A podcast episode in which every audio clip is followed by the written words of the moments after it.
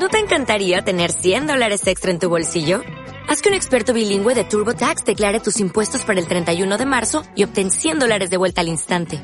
Porque no importa cuáles hayan sido tus logros del año pasado, TurboTax hace que cuenten. Obtén 100 dólares de vuelta y tus impuestos con 100% de precisión. Solo con Intuit TurboTax. Debes declarar para el 31 de marzo. Crédito solo aplicable al costo de la presentación federal con TurboTax Full Service. Oferta sujeta a cambios o cancelación en cualquier momento.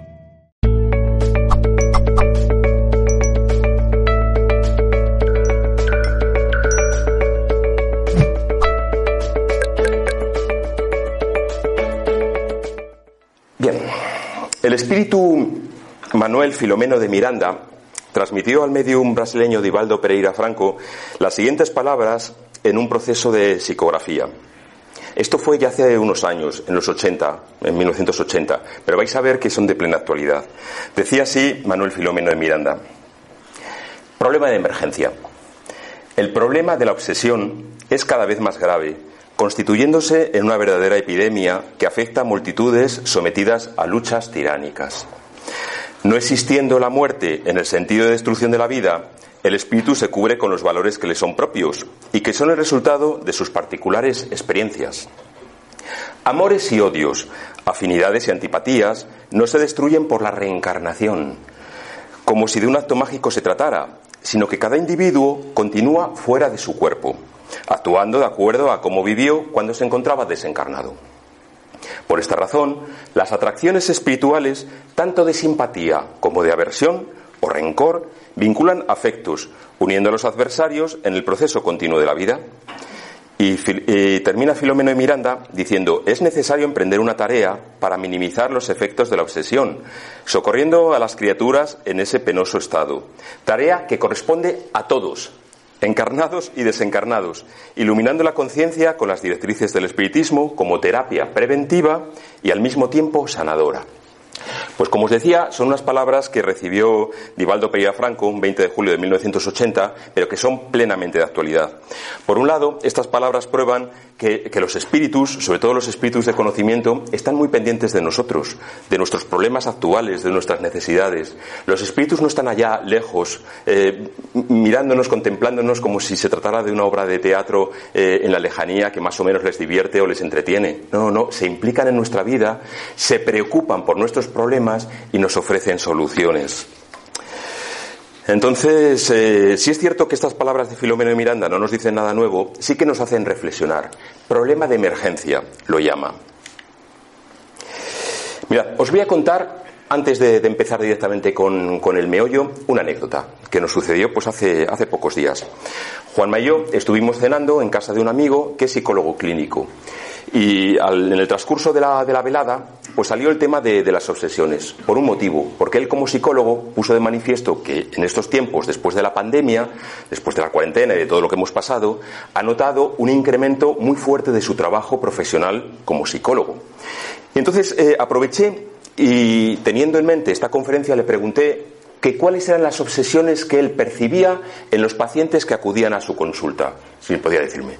Y me hizo la siguiente lista y ya os aconsejo que os vayáis agarrando a la silla. Me dijo, hoy día me encuentro con miedo, inseguridad, angustia, autoinvalidación. ¿Sabéis? Eh, esto es pensar o decirse a uno mismo, yo no sirvo para nada, eh, yo no soy nadie, eh, mi vida es un desastre, este tipo de cosas, autoinvalidarse o invalidar a los demás, todo lo contrario. Aquí yo soy el rey de la creación y todos los demás no valen para nada, que se da también como un tipo de obsesión. Egolatría, orgullo, todas las adicciones, adicciones al alcohol, a las drogas, al tabaco, al azúcar, al café, que también puede ser una adicción, adicción a la moda, a las nuevas tecnologías, a comer mucho o a comer poco, lo que son los desórdenes alimentarios alimenticios a comer de forma sibarita mientras otros pasan hambre. Esto en sí sería más bien una falta de ética, posiblemente, pero hay personas para las que se ha convertido eso en una obsesión, de modo que no comen eh, cosas, digamos, normales porque no es de su gusto, están en otra categoría, hasta el punto de obsesionarse con este tema. Adicción a criticar o chismorrear. Esto también puede ser un tema ético, de falta de ética o de falta de comportamiento, pero para personas se llega, para determinadas personas se llega a convertir en una obsesión, ¿no? El hablar mal de los otros o chismorrear o el, el, efecto visillo, que, que digo yo. a trabajar en exceso, esto ya lo conocíamos, obsesión al trabajo, que te lleva a quitar tiempo a tu familia, a tus amigos, a ti mismo, a lo mejor no, no haces deporte o no te cuidas o no lees, sencillamente por el trabajo, por el trabajo. O lo contrario, a trabajar por defecto. Eso puede ser una obsesión cuando tú quitas tiempo que deberías dedicar al trabajo, por ejemplo, conectándote continuamente a las redes sociales o a Internet. Fijaos, esto es muy curioso. Eh, hoy día se trabajan las mismas horas que en los 70, 40 horas semanales y contamos con unos elementos tecnológicos mucho más avanzados que nos permitiría hacer un trabajo en, la mitad de tiempo. Y sin embargo, seguimos dedicando a la semana esas 40 horas al trabajo. Los investigadores dicen que han comprobado que hoy se trabaja de una forma menos eficiente. ¿Por qué? Porque estamos con el móvil en la mano y nos metemos a ver si alguien me ha contestado al Facebook o al Instagram o, lo que fuere, a las redes sociales. Eso, llevado a un extremo, se puede convertir en una obsesión. Obsesiones eh, por una sexualidad desordenada, en sus mil variantes, llevados a un extremo. De violencia de género, generalizar injustamente, a odiar al que es diferente por el tema que sea, religión, raza, nivel de renta, a no escuchar a los demás. A veces hablamos sin escuchar y entonces se convierte en un diálogo de besugos. Eso puede ser un tipo de, de obsesión. Obsesión que nos lleva a una vanidad extrema, es decir, preocuparnos de cómo llevo el pelo, cómo llevo, si me lo he cortado de esta manera, de la otra, si, si conjunta mis zapatos con mis pantalones, etcétera. Vanidad. A una insatisfacción general. Es decir, estar insatisfechos con mi trabajo, con mi cuerpo, con mi pelo, con, con mi casa, con mi coche. No, no estar nunca contentos. A creerlo todo, cuando somos crédulos, cualquier cosa que nos dicen, la absorbemos. Y esto lo hemos visto bastante durante la pandemia en el tema de las redes sociales. O lo contrario, a no creer nada, ir por la vida eh, en la cual digan lo que nos digan, nos encerramos en nuestro castillo y no creemos nada. A buscar compulsivamente nuevas espiritualidades. Atención, esto es una obsesión. Continuamente buscamos una espiritualidad, esta otra, esta escuela, esta religión, la otra, cambiándonos y cuando hay algo que no nos gusta, sin profundizar, lo dejamos y de una forma obsesiva buscamos, buscamos, pero nunca nos conformamos. Bueno, y un largo etcétera. Estos son obsesiones reales que se encuentran en la clínica de un psicólogo. Y es que se da en nuestra sociedad una paradoja que nadie sabe explicar. Ni psicólogos, ni sociólogos, ni pensadores, ni nadie. Y es que nunca antes en la historia el ser humano ha disfrutado de un bienestar material tan adelantado como el que gozamos ahora. Y nunca antes en la historia el ser humano ha estado tan insatisfecho. Es curioso, ¿no? Es curioso. ¿Qué sucede? ¿Por qué se nos complica la vida con tantas obsesiones? Y el problema es que la psicología, si se toma meramente como ciencia positiva, no sabe dar respuesta al origen de estos problemas. El, mal del siglo XXI lo llaman. No lo sé, quizás sea necesario un estudio multidisciplinar, con base en la sociología, la antropología, etcétera, que pueda intentar dar una respuesta a este problema. Quizá, aunque no es descabellado pensar que muchos de estos problemas tienen una base espiritual y que, por tanto, haría falta plantearse un sentido transpersonal del ser humano. Transpersonal, comprendéis, es decir, considerar al ser humano en su doble, en su doble faceta, material y espiritual, y que una influye en la otra, la otra influye en la, en la una. Es decir, una unidad, pero con una doble, eh, un doble punto de vista. Sentido transpersonal, como tantos psicólogos que trabajan, por ejemplo, en centros espíritas en Brasil, nos están transmitiendo. Y este es un poco el objetivo que me propongo alcanzar con esta conferencia. Ver, analizar el, espíritu, el aspecto espiritual de las obsesiones en la línea de las palabras que vimos antes que escuchamos de Manuel Filomeno Miranda, que ni más ni menos lo catalogaban como un problema de emergencia. Me he planteado este esquema para mi conferencia eh, que os transmito. Es decir, voy a realizar una introducción, descripción de los espíritus obsesores, tipos, causas, desarrollos, efectos, terapias. En fin, como veis, es como un esquema muy académico y vais a, a perdonarme mi cuadratura mental, pero me siento más cómodo hacerlo así, eh, con, con, cierto orden, aunque intentaré hacerlo lo más ameno posible. Con todo, si, si sentís la necesidad de bostezar, hacedlo. Porque lo bueno de llevar mascarilla es que yo no me entero. Entonces estoy ilusionado porque todos os veo pues como muy atentos y digo, qué bien, he mantenido el nivel en un, en un aspecto top. Así que con toda libertad. Bien. Si metéis en, cualquier buscador de Internet las palabras espíritus obsesores y le dais a la pestañita de imágenes, os vais a encontrar imágenes un poco terroríficas, que asustan. Y a mí me parece un error. Me parece un error que al meter eso, Internet te lleve a, imágenes que, que nos dan miedo. Porque aunque la palabra es fea, espíritu obsesor, de por sí la palabra es fea, sin embargo, un obsesor desagradable puede ser la excepción. Y yo creo que lo normal es que todos, todos los que estamos aquí y todos los que están fuera, eh, tengamos uno, fijaos, tengamos uno o varios espíritus que nos dan guerra, ¿vale? Que nos fastidian a veces. Pero no a un límite dramático, como podamos pensar, no a un límite extremo. Yo veo más bien a los obsesores como compañeros gamberretes, de los que tantos hay por la vida. Pero vayamos al grano. ¿Qué son los espíritus obsesores? O qué son los obsesores espirituales, que también sirven. Pues bien, decimos que son espíritus que pueden obsesarnos, como dice la palabra. Es decir, influir negativamente en nuestro comportamiento, en nuestros sentimientos, en nuestros pensamientos, dificultándonos progresar en todos los aspectos. El aspecto material, el aspecto espiritual, profesional incluso. Y, y si lo pensamos, la cuestión es peleaguda. A ninguno nos gusta la idea de que nadie influya en nuestra vida. A mí, no me apetece, incluso me siento mal cuando influye alguien que está encarnado como para que me influya un espíritu. Es decir, es, que no me apetece, la cosa se pone chunga si se trata encima de, un espíritu. Entonces, la cuestión es un poco peleaguda. Pero, sin embargo, están ahí. Fijaos, antes de venir a un centro espírita, tal vez no éramos conscientes.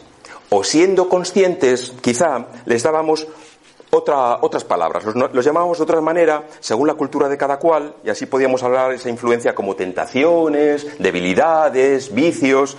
Quizá algunos, si, aquellos que veníamos de un ambiente eh, más católico, eh, los podíamos llamar eh, posesiones, ¿no? Directamente, y encima si nos gusta el cine o la televisión, pues más aún, ¿no? Podíamos calificarnos de posesiones en los casos más extremos.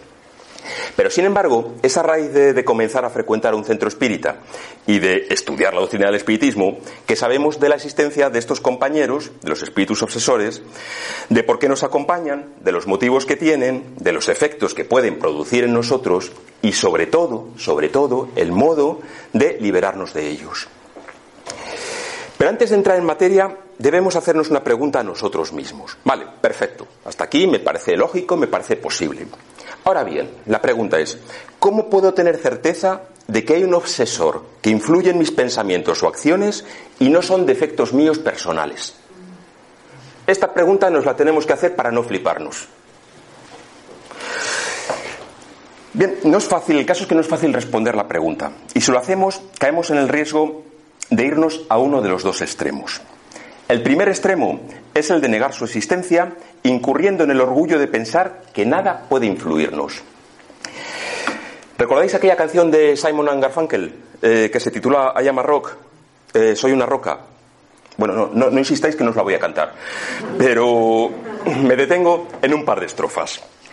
Decían Simon y Garfunkel, a mí me gusta pronunciarlo tal cual se, lee, porque es como lo pronunciaba de niño cuando eran famosos y así lo voy a seguir pronunciando, Simon y Garfunkel.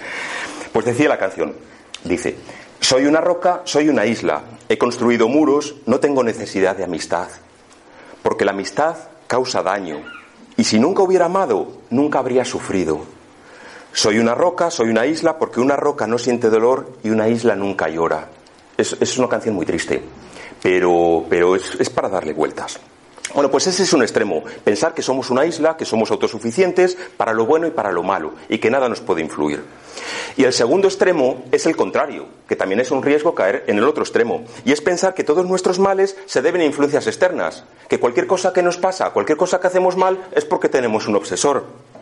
Y es otro extremo, y encima no es cierto, no, no es verdad. No todo lo malo no todo lo que nos pasa se debe a influencias de terceros, sino que no, podemos olvidar de que tenemos voluntad, tenemos inteligencia, libre albedrío y capacidad de elegir.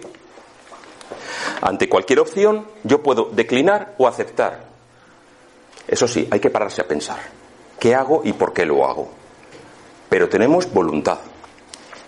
Entonces yo os invito, y me invito a mí mismo, a reflexionar sobre estas cuestiones y en la medida de lo posible identificar esas influencias molestas que pueda haber de terceros y animarnos, porque yo también me incluyo, a ejercer esa voluntad de la que estamos hablando, y potencias, voluntad y potencias, en este camino que hemos emprendido del progreso espiritual.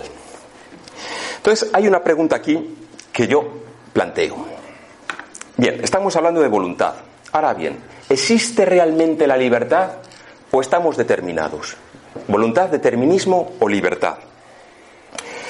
Mirad, cuando se hace un estudio del ser humano, bien desde la psicología o incluso desde la antropología filosófica, nos encontramos con un hecho. Sabemos que tenemos voluntad y nos dicen, nos dicen que tenemos libre albedrío, ¿vale? Que nos pueden causar a tomar decisiones mejores para nosotros y para los demás.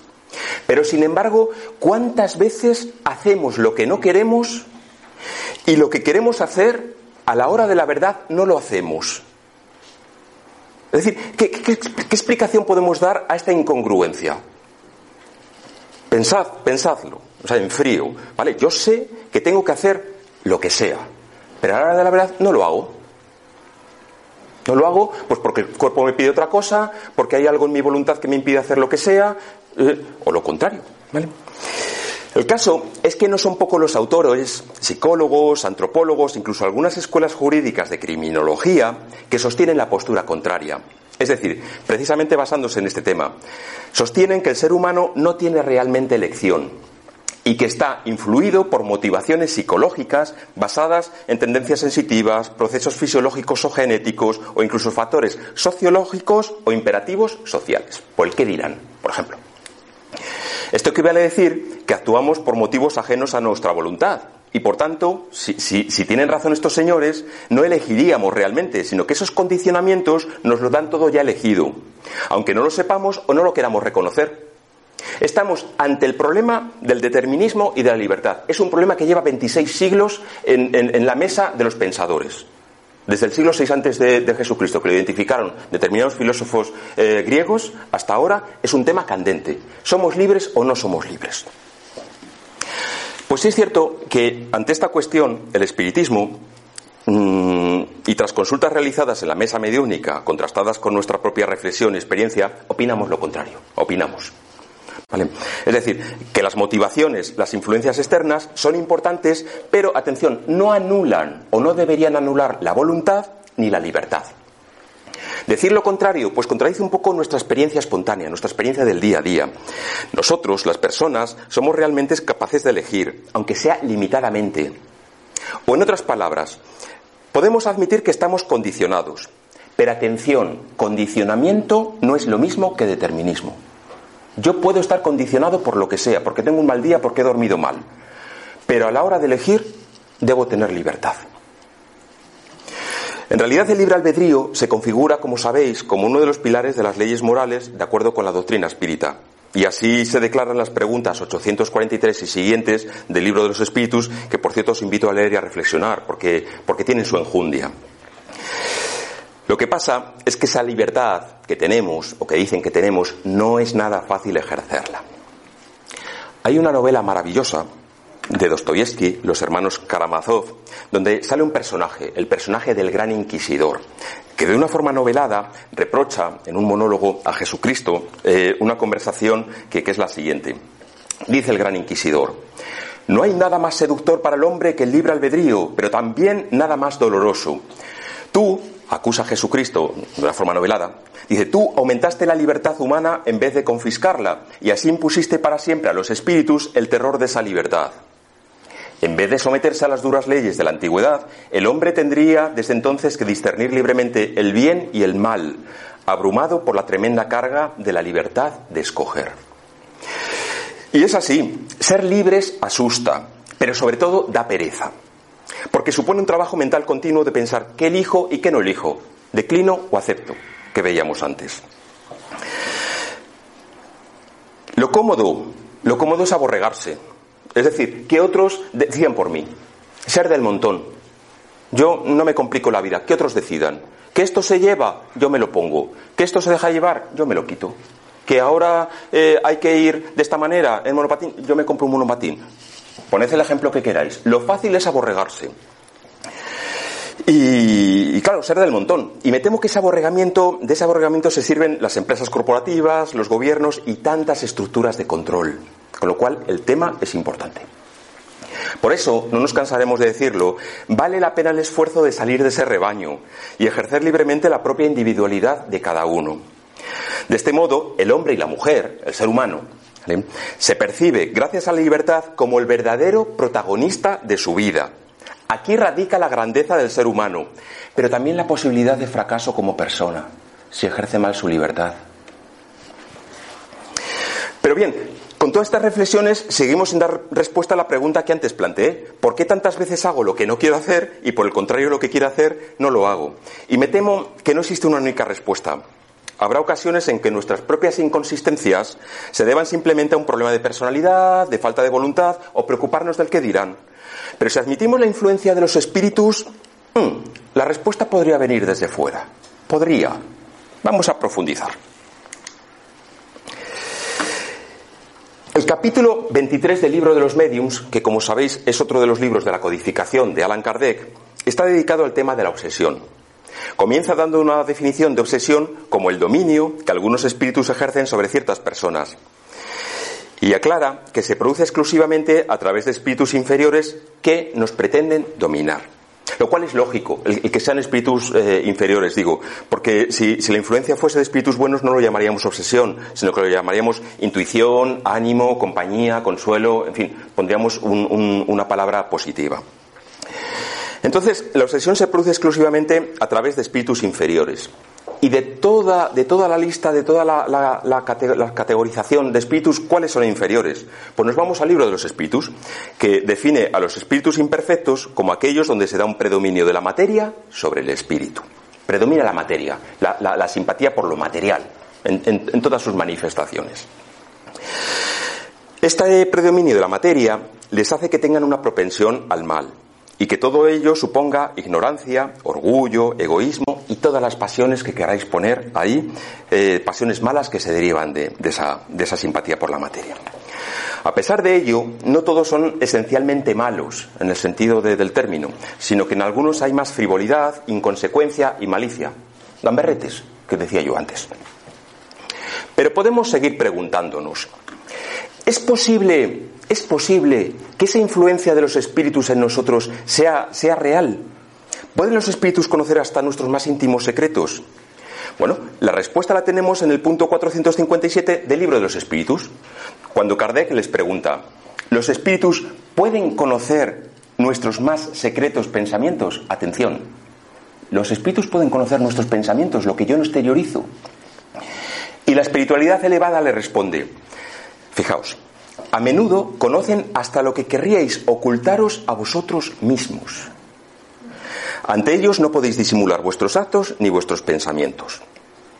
Este dato yo creo que nos debe hacer reflexionar y en mi opinión es un estímulo para desarrollar como cierta higiene mental. Es decir, ¿qué, pienso? Cuando, no, digo en un momento ahora que, que, sí, estamos aquí centrados, intentamos tener buenos pensamientos, pero cuando voy por la calle o, cuando eh, me echo en el sofá o, o me abandono o voy en el autobús, ¿en qué pienso? Pienso en cosas positivas o negativas. ¿Entendéis? A eso me refiero con, higiene mental. A mí me parece que es, que es un estímulo, porque, eh, claro, no se trata solamente de, evitar mm, realizar actos malos, sino también evitar malos pensamientos, rencores ocultos, sentimientos negativos de carácter íntimo, puesto que todas esas cosas, aunque no lo creamos, no están encerradas dentro de nosotros como en una caja fuerte, sino que eh, son permeables y están a la vista de los espíritus, que si son un poco endiablados, eh, nos pueden atacar a través de esa información que obtienen. Esto es como el, como el móvil. ¿Os habéis dado cuenta que tú tienes con el móvil, estás con unos amigos y hablas de un determinado producto, de lo que sea, de, determinada marca de cola, y de repente acto seguido, y durante los dos días seguidos, tienes publicidad de esa marca de Coca-Cola, uy, perdón, de, cola, en, lo que sea, bueno, del producto o servicio del que hayáis hablado. Es curioso. Luego entonces ahí ya se dice que a través de la telefonía móvil, en las grandes corporaciones, tienen una información impresionante de nosotros, de nuestros gustos, y que se sirven de ella para orientar la publicidad que tú vas a recibir en tu teléfono móvil. Pues exactamente lo mismo nuestros pensamientos. Aquello que nosotros pensamos, los espíritus lo están leyendo y lo pueden utilizar en nuestra contra. Por supuesto también los buenos espíritus, nuestros protectores, llenos de una gran misericordia, compasión y, ánimo de ayudarnos, nos pueden conocer mejor en esas debilidades y facilitarnos la mejora. Por eso es tan importante vibrar, eh, orar, meditar, si, preferís la palabra, eh, pidiendo la protección de, la, de la buena espiritualidad. Fijaos, no sé si recordáis aquellas palabras de aquel maestro de Galilea de hace 21 siglos que recogió un tal Mateo, que dice, de la abundancia del corazón habla la boca. Es decir, de, lo que abunda en, nuestro interior, en, nuestro corazón, hablamos. Con lo cual al final se va a manifestar de una forma exterior lo que llevamos por dentro. Pues por eso también la espiritualidad sabe de qué pie cojeamos o cuáles son los defectos que tenemos que superar. Bueno, pues hemos visto por tanto, que los espíritus pueden conocer nuestros más secretos pensamientos. Ya podemos imaginar que siendo así, los espíritus pues tienen esta información de la que estoy hablando, de la que se pueden eh, servir y usarla en nuestra contra. ¿Pero por qué? ¿Con qué objetivo los espíritus imperfectos nos impulsan al mal? ¿Qué, ganan ellos con, ello? ¿No podrían estar tranquilitos y, dejarme en paz?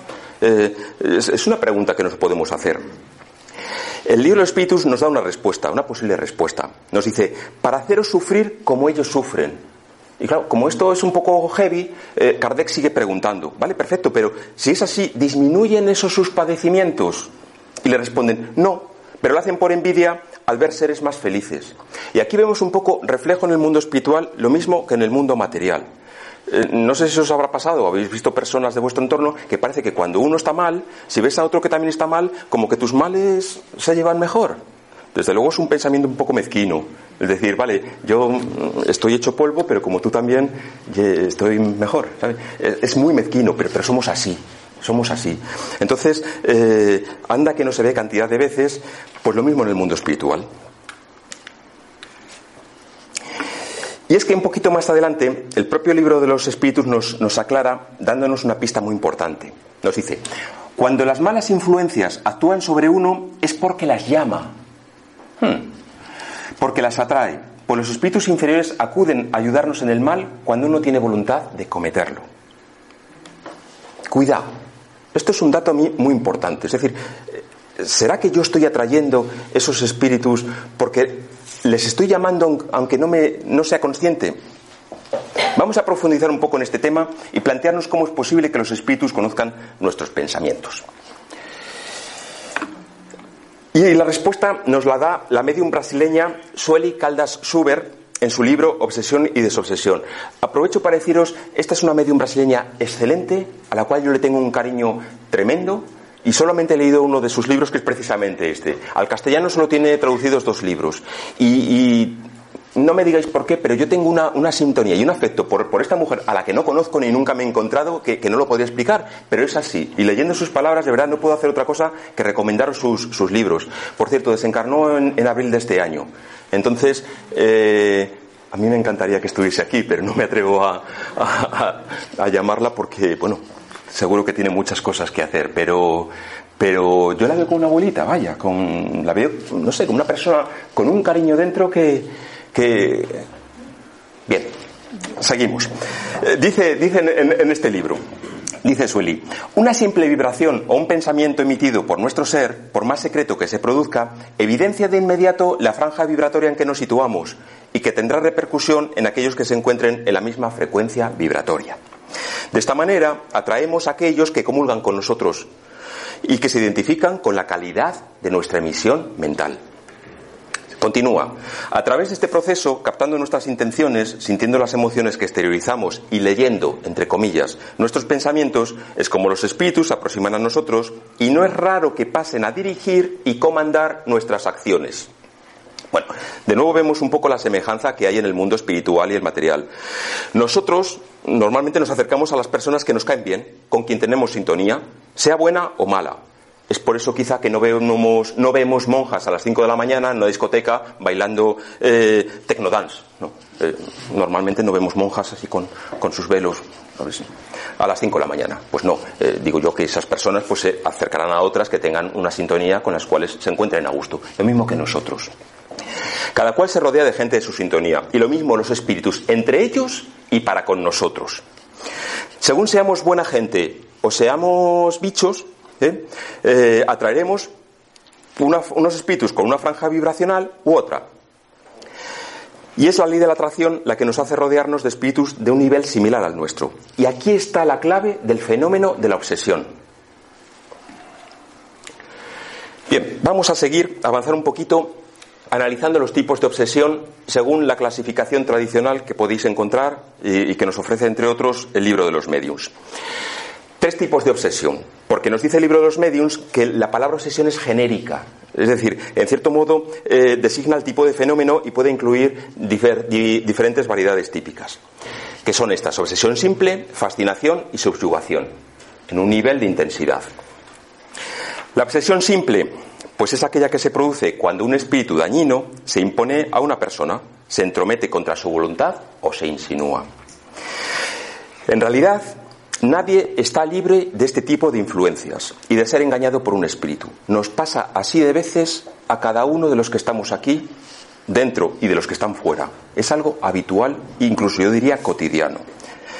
Lo particular de este caso consiste en la tenacidad del espíritu del que no siempre es posible desembarazarse, es muy pesadito, por así decirlo, ¿no? o cuesta trabajo. Y ya os digo, en mi opinión, la obsesión simple es más frecuente de lo que podamos pensar. Y me atrevería a decir, pues eso, que todos en algún momento de nuestra vida, o a veces con frecuencia, podemos sufrir este este tipo de influencias. Lo que pasa es que también es sencillo desembarazarse de ellas sencillamente perseverando en lo que tenemos que hacer en cada momento, o tener esa higiene mental de la que os hablaba eh, al principio, de, cuestiones así, porque luego no tienen este tipo de espíritus demasiado poder ahí para complicarnos la vida. Sencillamente molestan, molestan. Bueno, Ejemplos hay miles, pero podemos pensar en aquellas ocasiones en que a pesar de nuestros esfuerzos nos domina el genio, la soberbia, hemos soltado una palabra que a lo mejor fuerte, que, puede hacer daño a alguien que tenemos al lado, aunque luego nos arrepintamos. Esta está aquí está la clave también. ¿eh? Hacemos algo, pero luego acto seguido o, incluso sobre la marcha decimos, mm, lo estoy haciendo mal, ¿por qué he dicho eso? O, esos, esos, arranques de genio que a veces tenemos. Si yo toda la vida intentando tener paciencia, trabajando la paciencia, y de repente tengo un mal día, se me acerca alguien y le suelto una burrada. Y acto seguido digo, pero qué bruto soy. Eh, por, qué lo he hecho? en nuestra mano está luego disculparnos o intentarnos enmendar pues, pues ese error. Pero ese es un poco el ámbito de la obsesión simple. Eh, bueno, pues todos estos son, bueno, veces a veces que, hemos tomado una copa de más, puede ser, hemos hecho un gasto caprichoso comprando algo que no tenemos necesidad, en fin, estas pequeñas cosas, ¿no? Son ejemplos de obsesiones simples y ya os digo, lo importante es que una vez experimentadas nosotros mismos tengamos conciencia de que hay algo que hemos hecho mal. Procuremos compensar el mal realizado y sobre todo hagamos firme propósito de mejorar en el futuro. Es, es el proceso. La espiritualidad, con frecuencia, porque esto lo hemos comentado muchas veces en la mesa mediúnica, hermanos, eh, miradnos que llevo tantos años trabajando y todavía tengo este defecto y aquel otro, siempre nos proponen con cierta frecuencia el mismo ejemplo, el ejemplo del, del deportista, que se cae, pero de una forma deportiva se levanta y continúa. Pues eso nos piden que hagamos. Lo importante es siempre levantarse. Lo malo es cuando decimos, soy un desastre y me quedo tirado. Pues nunca vas a ganar tu carrera. Entonces, eh, levantarse y seguir, eso es lo importante, no, no desesperar. En segundo lugar, la fascinación. Esta ya tiene consecuencias un pelín más graves, un poco más graves, ya que supone una ilusión producida por la acción directa del espíritu sobre el pensamiento de la persona obsesada y que en cierta medida paraliza su juicio. Además, nos informan los espíritus cuando describen este tipo de obsesión, la, fascinación, digo, eh, nos informan que se equivocan quienes suponen que este género de obsesión solo pueden alcanzar las personas simples, ignorantes o desprovistas de juicio. No es así.